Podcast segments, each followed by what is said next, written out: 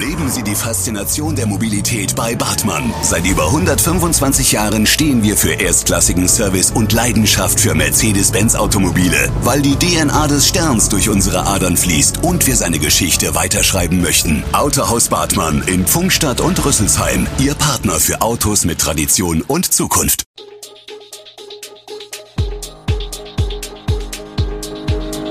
Gude, unser morgendliches News Update.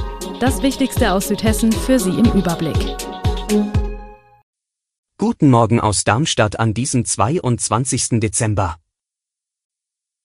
Senioren in Darmstadt geben ihren Führerschein freiwillig ab, was das medizinische Personal in Darmstädter Kliniken von der Impfpflicht hält und Tierärzte und Apotheker dürfen impfen, nicht alle sind begeistert.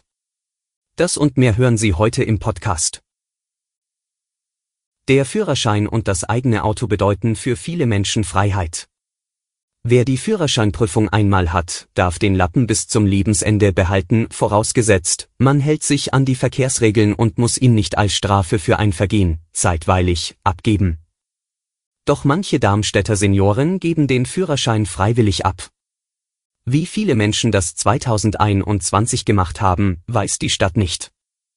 Gleichwohl können wir mitteilen, dass ein freiwilliger Verzicht auf die Fahrerlaubnis ohne vorherige Auffälligkeiten lediglich sehr vereinzelt erfolgt, sagt Pressesprecher Klaus Honold. Die Stadt bietet den Senioren, die aufs Autofahren verzichten, das landesweite Ticket für Senioren. Es kostet 365 Euro für ein Jahr, gilt in ganz Hessen für Personen ab 65 Jahren. Vor 30 Jahren stürzt eine DC-3 mit einem Rüsselsheimer Filmteam im Odenwald ab. Vergessen ist das Unglück auch heute nicht. Ein zweimotoriges Passagierflugzeug ist heute Mittag bei dichtem Nebel in der Nähe von Heidelberg abgestürzt.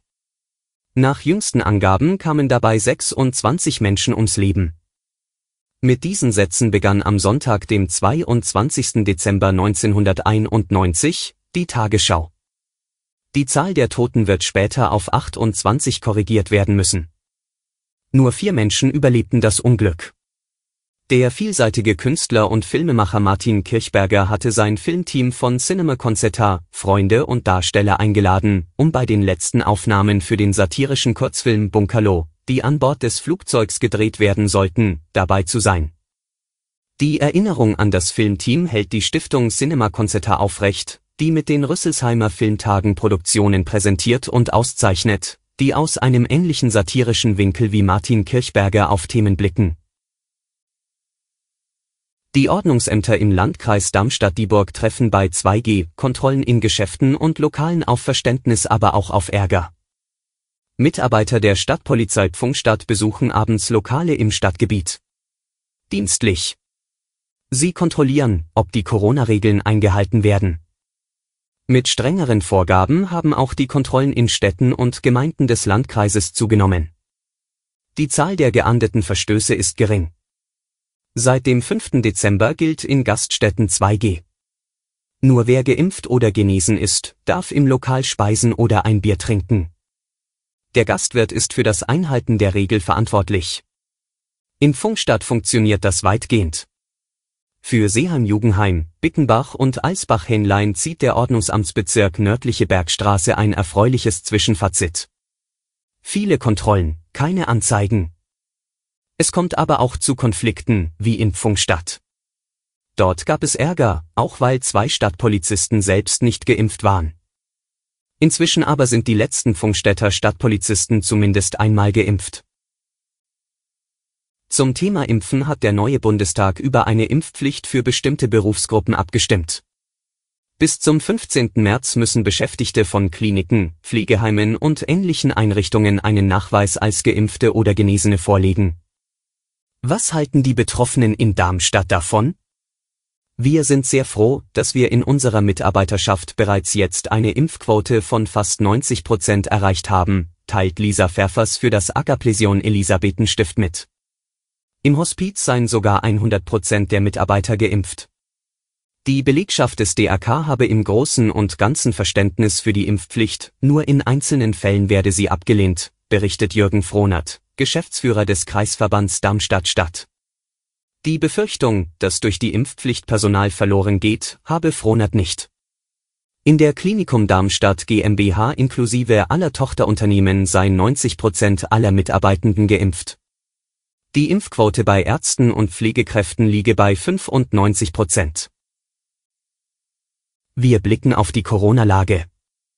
Um die rasante Ausbreitung der Omikron-Variante des Coronavirus zu bremsen, haben Bund und Länder umfassende Beschränkungen des privaten und öffentlichen Lebens beschlossen. Sie sollen aber erst nach Weihnachten gelten. Spätestens ab 28. Dezember soll generell eine Obergrenze von 10 Personen für Privattreffen gelten. Kanzler Olaf Scholz verständigte sich mit den Ministerpräsidenten der Länder am Dienstag zudem auf die Schließung von Clubs und Diskotheken und leere Ränge bei Fußballspielen und anderen Großveranstaltungen. Das Robert Koch Institut RKI hatte deutlich weitreichendere Maßnahmen gefordert.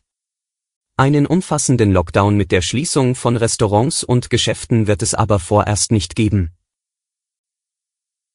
Zum Abschluss blicken wir auf einen weiteren Aspekt der Impfkampagne. Um diese zu verstärken, können neben Ärzten künftig auch Apotheker, Zahn- und Tierärzte impfen. So haben es Bundestag und Bundesrat Anfang Dezember beschlossen. Doch ist das so ohne weiteres möglich? Schließlich hieß es auch immer wieder, die Corona-Impfung müsse sehr sorgfältig von medizinischem Fachpersonal ausgeführt werden. In Rheinland-Pfalz haben bereits 100 Apotheker eine Zusatzqualifikation für die Corona-Impfung, doch nicht alle Apotheker wollen impfen.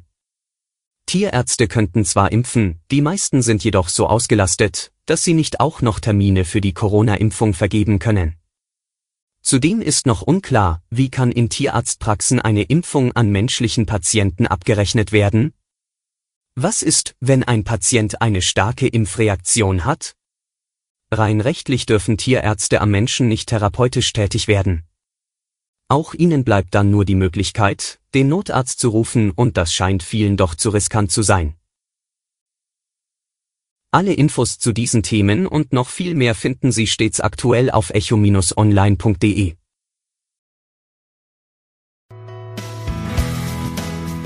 Gute Südhessen ist eine Produktion der VAM von Allgemeiner Zeitung, Wiesbadener Kurier, Echo Online und Mittelhessen.de. Redaktion und Produktion die NewsmanagerInnen der VAM. Ihr erreicht uns per Mail an audio.vm.de.